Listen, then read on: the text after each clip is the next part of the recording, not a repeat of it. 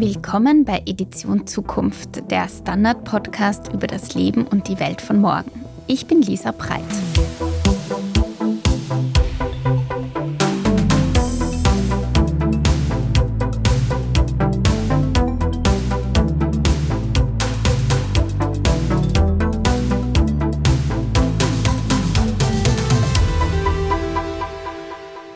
PISA-Studie ist die wohl bekannteste Studie dazu, was Schülerinnen und Schüler können. Ihre Ergebnisse werden jedes Mal mit Spannung erwartet und am Dienstag wurde die aktuelle Studie vorgestellt. Man kann sagen, dass die Ergebnisse nicht unbedingt berauschend waren, denn in den Naturwissenschaften blieben die Leistungen stabil, aber beim Lesen und in Mathematik schnitten die Schülerinnen und Schüler in Österreich jedoch deutlich schlechter ab als zum Beispiel noch vor der Pandemie.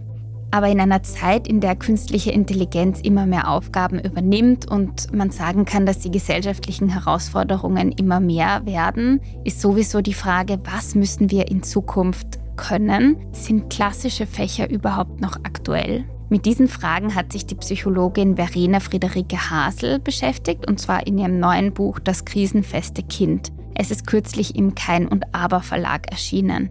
Für dieses Buch hat die Psychologin unterschiedliche Schulen besucht in Deutschland und Finnland und zwar waren das ganz besonders herausragende und innovative Schulen. In dieser Folge erklärt Hasel, wie wir in Zukunft lernen werden. Guten Tag, Frau Hasel. Ich freue mich, dass Sie heute zu Gast im Podcast sind. Guten Tag, ich freue mich auch. In Ihrem Buch schildern Sie den sogenannten Marshmallow-Test. Das ist ein Experiment aus den 1960er Jahren. Und zwar hat ein Psychologe der Stanford University Kindern einen Marshmallow vorgesetzt. Und sie hatten dann die Wahl, entweder essen sie den Marshmallow gleich oder sie halten 15 Minuten durch und bekommen am Ende der Zeit zwei Marshmallows zur Belohnung sozusagen. Und man hat dann festgestellt, dass diese Fähigkeit von Kindern, sich zu regulieren, im Erwachsenenleben total profitabel profitabel ist. Und zwar sind sie als Erwachsene dann seltener depressiv, sie entwickeln seltener eine Angststörung und sie führen insgesamt ein glücklicheres Leben. In ihrem Buch schreiben sie, dass die heutige Zeit ein einziger Marshmallow-Test ist, weil wir ständig einem Informationsüberfluss ausgesetzt sind und die Welt derartig komplex geworden ist. Wie bereiten wir denn unsere Kinder darauf vor? Ja, das ist eine gute Frage. Erstmal noch ganz kurz zu dem Experiment damals. Das war nämlich ganz süß, was die Kinder sich alles ausgedacht haben, um sich von diesen Marshmallows abzulenken, also von der Versuchung abzulenken. Es gab sogar ein Kind, das hat seine Zehen genommen und hat so getan, als wären das die Tasten eines Klaviers und hat darauf ein Musikstück gespielt. Das fand ich sehr schön. Und es gab auch Kinder, die haben intensiv in der Nase gepopelt, was mir auch geholfen hat. Dass das Leben ein fortwährender Marshmallow-Test ist, das wollte ich noch kurz erklären, was ich damit genau meine. Sie sprachen das ja schon an, aber es gibt da ein sehr schönes Buch von einem französischen Soziologen, das heißt Das erschöpfte Selbst. Und darin sagt er eben, dass Depressionen so unsere Volkskrankheit sind aus dem Gefühl der Überforderung heraus. Es gibt so viele Möglichkeiten, aus denen wir wählen können. Wir haben so viel Freiheit, was einerseits wunderbar ist und was man nicht gering schätzen sollte in Zeiten, in denen so viele in Unfreiheit leben. Aber tatsächlich bedeutet das eben auch, dass größere Anforderungen an einen selbst gestellt werden, weil man eben mit dieser Freiheit umgehen muss und Entscheidungen treffen muss und auswählen muss. Und darauf bereiten wir unsere Kinder vor, indem wir mit ihnen Selbstregulation üben. Das ist eine ganz wichtige Eigenschaft oder eine ganz wichtige Fertigkeit vielmehr. Das zeichnet das individuelle Vermögen, die eigenen Gedanken, Gefühle, Verhaltensweisen so an Situationen anzupassen und sich so zu beherrschen, dass man selbstgesteckte Ziele erreicht. Und wichtig sind da die selbstgesteckten Ziele, weil die Ziele häufig heutzutage nicht mehr von anderen für uns gesteckt werden, was positive Aspekte hat, was eben aber, wie gesagt, auch größere Anforderungen an uns selbst stellt. Und das kann man auf ganz unterschiedliche Weise mit Kindern üben. Man kann sie da zum Beispiel dazu anhalten, wenn sie sich ein Ziel selbst gesteckt haben, auch die Widerstände zu antizipieren, auf die sie stoßen werden, die Hindernisse und sich schon mal zu überlegen, wie sie damit umgehen werden, damit sie das nicht unvorbereitet trifft. Oder man kann ein Ziel in kleinen kleine Teilziele zerlegen, ein großes Ziel und das damit handhabbarer machen, was auch was ist, was Menschen auch später im Leben immer wieder hilft. Man kann versuchen, die Selbstgespräche, die Kinder führen, und ja nicht nur Kinder, wir alle führen ja ein permanentes Selbstgespräch und bewerten und kommentieren, was wir tun. Man kann das moderieren und aufpassen, dass sie nicht negativ und abwertend gegenüber sich selber sind, sondern es schaffen, gut zu sich zu sein und sich selbst zu motivieren. Und man sollte auch ganz viel über die eigenen Misserfolge sprechen und wie man mit denen umgeht und über die eigenen Ziele, die man hat und wie man versucht, sie zu erreichen. Also man soll ihnen ein Vorbild dadurch sein, indem man nicht so tut, als würde alles immer glatt laufen, sondern ihnen gerade zeigt, was man macht, wenn es mal nicht so gut läuft.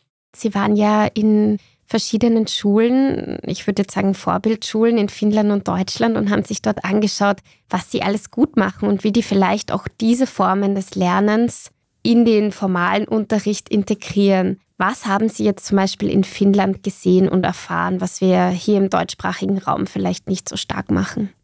Also, erstmal ist grundsätzlich, muss ich auf was Systemisches zu sprechen kommen, was in Finnland ganz anders ist und was auch so ein bisschen bedingt, was dann da passiert oder was gesellschaftliches erstmal schätzen die Lehrer und Lehrerinnen in Finnland viel mehr. Also, es ist ein wahnsinnig anerkannter, respektierter sogar bewunderter Beruf in Finnland, im deutschsprachigen Raum ja viel weniger. Das macht es wieder viel attraktiver, diesen Beruf zu ergreifen. Und außerdem ist es auch so, dass es natürlich auch was über die Bedeutung von Kindern in der Gesellschaft aussagt, dass man diesen Beruf, der bedeutet, dass man tagtäglich mit Kindern arbeitet, so wichtig nimmt. Man sorgt dafür, dass die Lehrer Teamplayer sind, also dass sie miteinander kollaborieren. Man nimmt die sozio sozioemotionale Entwicklung von Kindern ganz wichtig und integriert die in Fächer, also dass nicht das Fachliche und das sozioemotionale oder die psychische Gesundheit getrennt voneinander, sondern das wird als Ganzes begriffen. Teilweise ist es auch ein eigenes Fach, wenn man das zusätzlich unterstützen will, aber es spielt auf jeden Fall in den herkömmlichen Fächern eine viel größere Rolle. Man ist viel stärker darum bemüht, die bestehende Ungleichheit, die ja daher kommt, dass Elternhäuser sehr unterschiedlich sind, die auszugleichen. Zum Beispiel durch ein Fach, das Lebensberatung heißt. Und das ist ganz spannend, weil die Kinder in den höheren Klassen ein Anrecht auf Beratung haben, also ein Anrecht auf Beratung, was sie mit ihrem Leben machen wollen, weil man eben dafür sorgen will, dass nicht die Kinder, die von zu Hause viel Unterstützung bekommen bei der Wahl, der richtigen weiterführenden Schule oder das der richtigen Universität, dass nur die diesen Weg beschreiten können, sondern eben alle. Und was auch in Finnland ganz anders ist, dass stärker präventiv gearbeitet wird, was psychische Gesundheit angeht. Also dass schon in den Vorschulen, die obligatorisch sind, Psychologen vor Ort sind, die dann schon vor Beginn der ersten Klasse einem Lehrer oder einer Lehrerin die Rückmeldung geben, was ein Kind braucht, ob es zusätzliche Unterstützung braucht. Und auch die Zahl der Kinder, die zu irgendeinem Zeitpunkt psychologische Hilfe im Rahmen ihrer Schulzeit in Anspruch nehmen, liegt tatsächlich sehr, sehr hoch.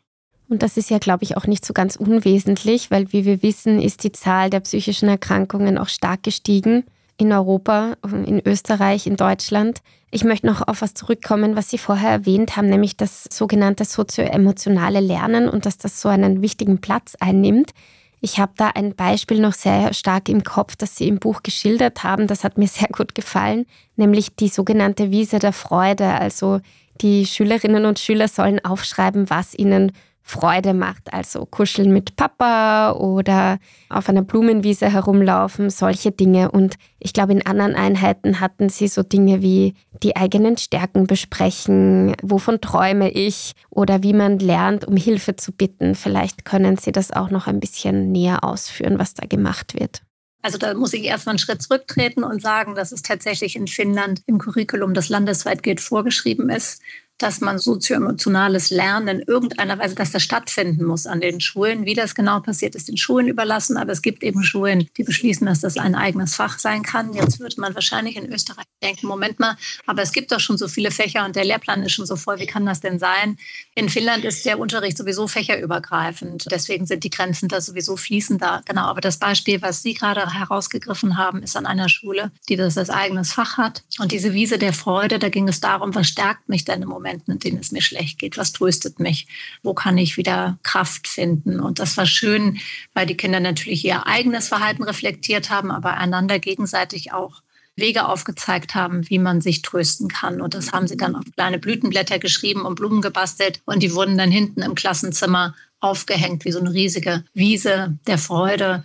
Gab auch eine andere sehr schöne Übung, die ich gesehen habe. Da hatte die Lehrerin Punkte auf dem Boden geklebt, einen großen roten, einen großen orangenen und einen großen grünen. Und sie hat Fragen gestellt und die Kinder sollten zu dem Punkt gehen, der am meisten dem entspricht, ja, der am meisten ihrer Antwort entspricht. Und das waren dann Fragen, die zielten eben auf das Sozioemotionale ab. Kommst du gerne hierher? Hast du in der Pause Kinder, mit denen du spielen kannst. Und dann hat die Lehrerin sich immer genau angeguckt, wo die Kinder sich hingestellt haben und ist dann zu denen gegangen, die auf dem grünen Punkt standen, also die gerne in die Schule kommen und hat sie gefragt, weshalb kannst du denn hier stehen? Was musst du passieren, damit du hierher kommst? Und dann haben die anderen Kinder auch zugehört. Und wenn ein Kind auf dem roten Punkt stand, da hat sie gefragt, was würdest du dir wünschen oder was könnte dazu führen, dass du vielleicht auf einen grünen Punkt überwechseln kannst? Und hat tatsächlich das auch als Ziel formuliert, dass am Ende des Schuljahres möglichst viele Kinder für möglichst viele Antworten auf den grünen Punkten stehen. Also das fand ich schön, weil das auch so was Gemeinschaftsbildendes hat, dass die Kinder sich alle gemeinsam bemühen sollen, dass sich alle wohl dort fühlen.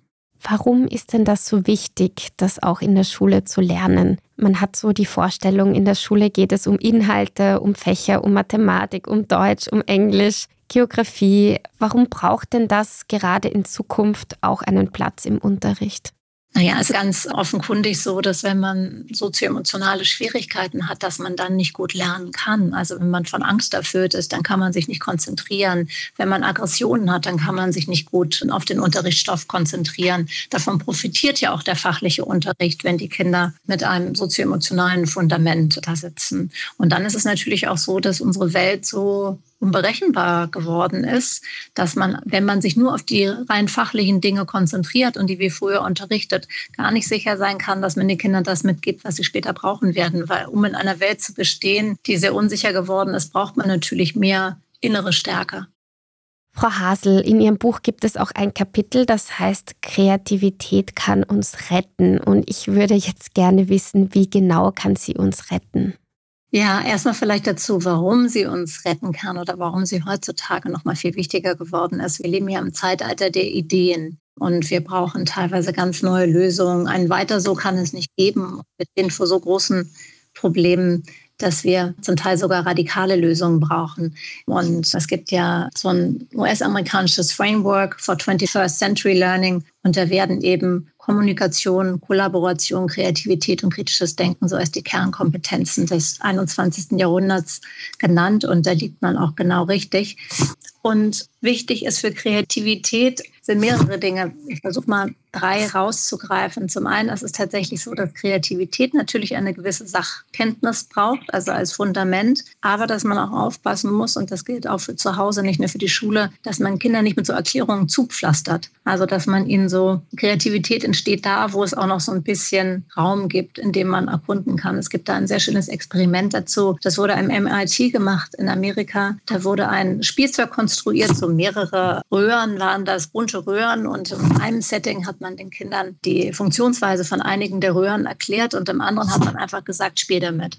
Und es war tatsächlich so, dass die Kinder, denen erst erklärt worden war, welche Röhren wofür sind und was passiert, wenn man hier drückt oder da drückt, relativ schnell das Interesse verloren haben und das sich gar nicht mehr genauer und kreativ angeguckt haben. Wahrscheinlich, weil sie dachten, na, ich weiß ja schon alles, was ich wissen muss. Während die Kinder, denen man das nicht gesagt hatte, denen man also mehr Raum gegeben hatte, viel länger damit gespielt haben und auch viel mehr selber gekommen sind. Das ist die eine Sache. Und dann ist die andere Sache, dass Kreativität auf jeden Fall Leerlauf braucht. Wir Psychologen sagen, es gibt in einem kreativen Vorgang die Phase Illusion. Das heißt, heißt, man hat ein Problem, man hat die Lösung noch nicht gefunden, man macht etwas anderes und beschäftigt sich gar nicht mehr aktiv damit, aber in einem arbeitet das weiter, bis man dann irgendwann auf die Lösung kommt, weil man, während man etwas anderes tut, mit einmal etwas sieht, was einen an dieses Problem zurückerinnert. Und dann ist sicherlich die dritte Sache, dass Kreativität auch einen spielerischen Zugang zu Dingen braucht. Da gab es auch ein sehr schönes Experiment. Kinder sollten eine Collage produzieren, die sollte natürlich möglichst kreativ und fantasievoll sein. Und die einen Kinder haben dann erst mal vorher 30 Minuten lang einen Text abgeschrieben, also eine sehr stupide Aufgabe erledigt. Und die anderen haben einen Salzteig bekommen und konnten in Walken und Formen, wie sie wollten. Und im Anschluss haben sie diese Collagen gemacht und dann hat man verglichen, welche denn kreativer waren. Und das waren eindeutig die der Kinder, die mit dem Salzteig vorarbeiten konnten.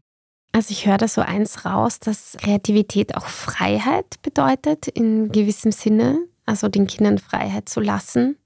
Ja, im gewissen Sinne schon, wobei ich auch immer sagen würde, also ja, auf jeden Fall, ich würde auch immer äh, sagen, es muss Hand in Hand gehen. Also um kreative Lösungen für Probleme zu finden, braucht man schon Kenntnisse von dem Problem. Das kann jetzt nicht im völlig luftleeren Raum passieren. Ja, Langeweile ist ja, glaube ich, etwas, was wir in der heutigen Zeit oft nicht mehr so zulassen. Mhm. Aber ich glaube, das gilt ja auch für Erwachsene, dass Langeweile Kreativität fördert. Auch wie man so schön sagt, die besten Ideen hat man dann vielleicht nicht im Moment, sondern bei einem Spaziergang im Wald oder auf der Toilette. Genau, das ist dann sozusagen die Phase der Illumination. Man geht sozusagen mit einer Idee schwanger und auch wenn andere sagen würden, der beschäftigt sich ja gar nicht mehr mit dem Problem, ist es wahrscheinlich genau der Moment, in dem man auf die Lösung kommt. Da komme ich schon zu einer nächsten Frage und zwar, was ich auch ganz spannend fand an einer Schule, wo Sie waren, haben die Schülerinnen und Schüler ganz viel nicht im Klassenzimmer gelernt, sondern an einem anderen Ort, und zwar im Wald. Mhm. Wie hat das genau ausgesehen? Das habe ich an verschiedenen Schulen so beobachtet. Also das war jetzt eine Schule, die haben einfach beschlossen, dass sie einen Teil des Unterrichts in den Wald verlegen. Das war auch tatsächlich kein Problem, weil ja nicht festgeschrieben ist, wo Kinder lernen. Und dann haben sie das da gemacht und haben, das war jetzt eine Grundschule, haben viel mit Naturmaterialien, die sie im Wald gefunden haben, gerechnet. Da findet man ja alles. Also ob man jetzt mit Tannenzapfen multiplizieren übt oder im Klassenzimmer macht erstmal keinen Unterschied. Das mit Tannenzapfen zu tun ist nur ganzheitlicher und natürlich auch haptisch interessanter für die Kinder. Aber ich finde, das muss gar nicht nur um so Naturpädagogik gehen. Es gibt auch wunderbare andere Beispiele dafür, dass man sozusagen mehr in der Welt lernt. In Helsinki, wo ich an einer Schule war, da gibt es ja eine ganz wunderbare Bibliothek, die Odi. Und da habe ich einen Lehrer getroffen, der ist einmal pro Woche mit seinen Kindern in diese Bibliothek gefahren, einmal quer durch die Stadt, weil er gesagt hat, er will unbedingt, dass die frühzeitig lernen, dass Lernen nicht an die Schule gebunden ist, sondern dass man auch andere Orte dafür aufsucht. Und ich finde, was auch noch wichtig ist, dass man auch die Welt mehr in die Klassenzimmer holt. Das passiert zum Beispiel in diesem Fach Lebensberatung das ich ansprach, da werden dann auch Leute mit unterschiedlichen Berufen an die Schulen geladen. Also an einer Schule, an der ich war, die hatten einen Koch zu Besuch, einen Rechtsanwalt, einen Arzt, einen Krankenpfleger. Als ich da war, war gerade ein Start-up-Unternehmer da, der hat eben davon gesprochen, wie er seine Gründungsidee umgesetzt hat, hat er viel auch über sozioemotionale Dinge gesprochen. Also nicht nur über die tatsächliche Umsetzung, sondern auch darüber, wie das ihm psychisch zugesetzt hat, als er dann pleite ging und so. Also, weil wir vorher darüber gesprochen, das sozioemotionale ist eben ganz wichtig für den Erfolg. Das war wichtig für die Kinder, so zu sehen, das Außen kommt in die Schule rein, also die Welt kommt in die Schule an einer anderen Schule, die ich besucht habe, das fand ich auch sehr schön, haben eine Staatsanwältin und eine Rechtsanwältin über einen Zeitraum von mehreren Wochen regelmäßig Stunden übernommen. Das war, glaube ich, in den Fächern Deutsch und Politik. Das ist dann auch in die Noten dafür eingeflossen und haben das Rechtssystem erklärt, haben mit den Kindern eine öffentliche Verhandlung besucht, haben auch so ein Planspiel in der Klasse gemacht, so als hätten sie da eine Gerichtsverhandlung. Sowas finde ich auch sehr wichtig und ist natürlich auch sehr, sehr gut, um Lehrer und Lehrerinnen zu entlasten, weil die ja so überfrachtet sind mit Aufgaben und wirklich gut diese Unterstützung von außen gebrauchen können. Sehr oft wird der Schule ja vorgeworfen, dass sie sehr weltfremd sei. Das wäre so eine Möglichkeit, wie man die Schule vielleicht auch lebensnäher gestaltet. Genau. Ich finde das, was Sie schildern, insofern auch interessant, als dass viele oft, glaube ich, glauben, dass an finnischen Schulen die Kinder alle vor den Laptops sitzen und so dieses technische Lernen sehr im Vordergrund mhm. steht. Vielleicht können Sie da auch noch mal schildern, welche Rolle das tatsächlich spielt. Also ich würde sagen, dass sie sich in Finnland sehr viel früher damit beschäftigt haben, was digitales Lernen bedeutet. Also mir erzählte eine Direktorin, dass sie schon Jahre vor Corona immer diese Fortbildung hatten und manchmal auch darüber gestöhnt haben, weil sie darauf gar nicht so große Lust hatten. Ich muss jetzt aber sagen, dass sie nicht die ganze Zeit an Laptops sitzen. Es wird sozusagen selbstverständlicher in den Unterricht integriert, aber es gibt auch ganz viele Momente, in denen werden die Laptops beiseite gepackt das spielt gar nicht so eine große Rolle. Ich würde sagen, der Umgang damit, diesen technischen Möglichkeiten, ist unaufgeregter. Das ist eine Option, aber es gibt auch andere Optionen. Und es gibt die Momente, in denen machen Kinder eine PowerPoint-Präsentation und im anderen Moment sagen sie, nee, ich möchte eigentlich lieber ein Plakat gestalten. An einem Punkt in Ihrem Buch fällt auch der Begriff Zukunftstage. Was sind denn Zukunftstage? Also das hieß an dieser Schule so, das beruht aber auf einem Konzept, dem Friday, das gibt es in Deutschland inzwischen an sehr vielen Schulen. Und zwar nennt man das so, wenn es einen bestimmten Tag gibt, an dem Kinder an einem selbstgewählten Thema arbeiten, also an einem Problem. Da haben wir jetzt wieder diesen Bezug zur Welt und zu dem Außen, das sich tatsächlich in der Welt, in dem Umfeld des Kindes stellt das also nicht im Lehrplan festgelegt ist, aber was sie irgendwie beschäftigt, wozu sie sich Gedanken machen und dann versuchen sie eine Lösung dafür zu finden. Also da findet kein normaler Unterricht statt, sondern sie können sich in Kleingruppen zusammenschließen und versuchen, sich diesem Problem anzunähern. Natürlich mit Hilfe der Lehrer und Lehrerinnen, aber auch mit Hilfe von anderen Leuten, die sie ansprechen können, die vielleicht auch gar nicht an der Schule arbeiten. Ich möchte noch einen Satz vorlesen aus Ihrem Buch, den ich sehr schön fand. Vielleicht können Sie da auch noch dazu kurz was sagen. Da haben Sie zusammengefasst, welche Fähigkeiten Kinder und Jugendliche in Zukunft eigentlich so brauchen. Und zwar haben Sie geschrieben, Kinder müssen sich beherrschen, auf andere beziehen und sich bewegen. Sie müssen Technologie benutzen, anstatt sich von ihr benutzen zu lassen. Sich der Freiheit, die sie haben, bedienen und sich ihrer eigenen Möglichkeiten bewusst werden. Sie müssen Komplexität begreifen und sich begeistern für Themen, für Menschen und für sich selbst. Mhm. Ja, da würde ich vielleicht gerne den letzten Punkt rausgreifen, die Begeisterung, weil es da natürlich sehr um die intrinsische Motivation geht. Und ich glaube, das ist ein Problem, der Schulsysteme in deutschsprachigen Ländern, dass wir uns manchmal selbst so benehmen, als würden wir glauben, dass Lernen nicht Spaß machen kann. Und das zeigt zum Beispiel unsere Fixierung aufs Notensystem. Also, dass wir glauben, Kinder würden sich gar nicht von sich aus für etwas begeistern können, sondern sie bräuchten diese extrinsische Motivation, um gerne zu lernen. Und als Psychologin muss ich sagen, dass das so tatsächlich nicht ist und dass das sogar manchmal schadet. Es gibt da eine ganz wegweisende Studie, die wurde schon vor langer, langer Zeit gemacht. Die müsste eigentlich viel bekannter sein. Und zwar haben sich der Forscher in einen Kindergarten umgesehen und haben sich die Kinder rausgegriffen, die besonders gern gemalt haben. Es wurde tatsächlich erfasst, wie viel Zeit verbringen die am Maltisch. Und haben diese Kinder dann zu einem Experiment gebeten, haben die in zwei Gruppen geteilt. Den einen Kindern haben sie gesagt, malt einfach drauf los so wie immer. Und den anderen Kindern haben sie gesagt, malt etwas und dann bekommt ihr eine Belohnung dafür.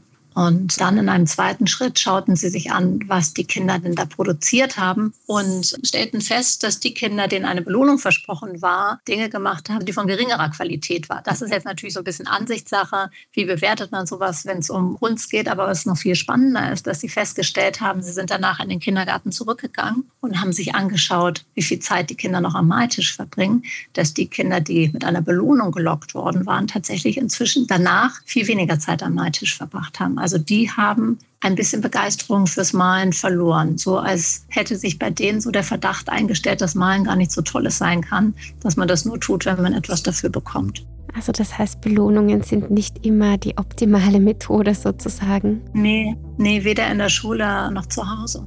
Danke, Frau Hasel, für das interessante Gespräch. Vielen Dank, hat Spaß gemacht. Und ich hoffe, auch euch, lieben Hörerinnen und Hörer, hat dieser Podcast gefallen. Habt ihr Anregungen oder Kritik für uns, dann schreibt uns doch gerne ein E-Mail und zwar an zukunft.derstandard.at. Und natürlich freuen wir uns auch über eine positive Bewertung auf der Podcast-Plattform eurer Wahl. Wenn ihr uns unterstützen wollt, dann könnt ihr das auch über ein Abo tun. Alle Infos dazu findet ihr auf abo.derstandard.at oder ihr könnt uns auch unterstützen, indem ihr Standard-Supporterinnen und Supporter werdet. Nächste Woche gibt es dann wieder eine Folge Edition Zukunft Klimafragen und ich hoffe, dass ihr auch dann wieder zuhört. Bis bald!